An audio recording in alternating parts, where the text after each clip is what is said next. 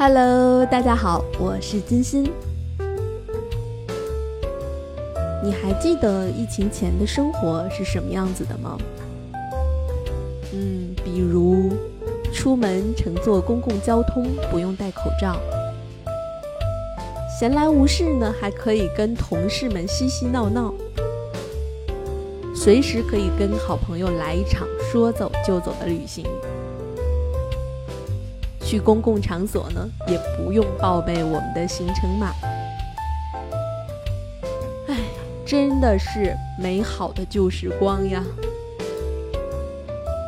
哪怕是日常想起来都会觉得憋闷的办公室，在居家办公的那段时间，也分外的想念。想念会议室里留下淡雅的香水味儿。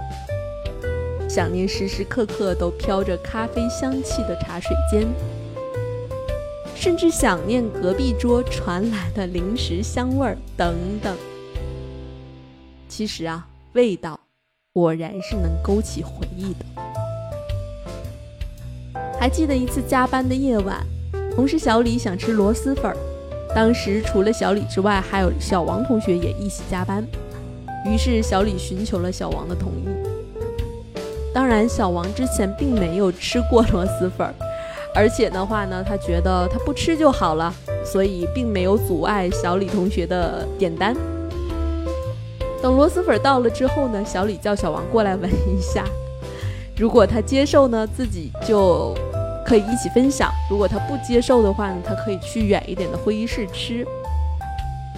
刚开始，小王觉得味道还可以接受，便说：“没事儿，你在这里吃吧。”可是，当小李吃了五分钟左右的时间，小王说：“我出去一下。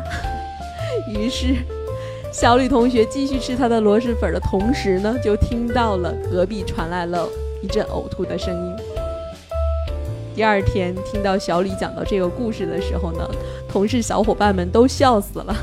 小李也表示不会再在公司吃螺蛳粉了，太罪恶了。一个味道带来的趣事儿。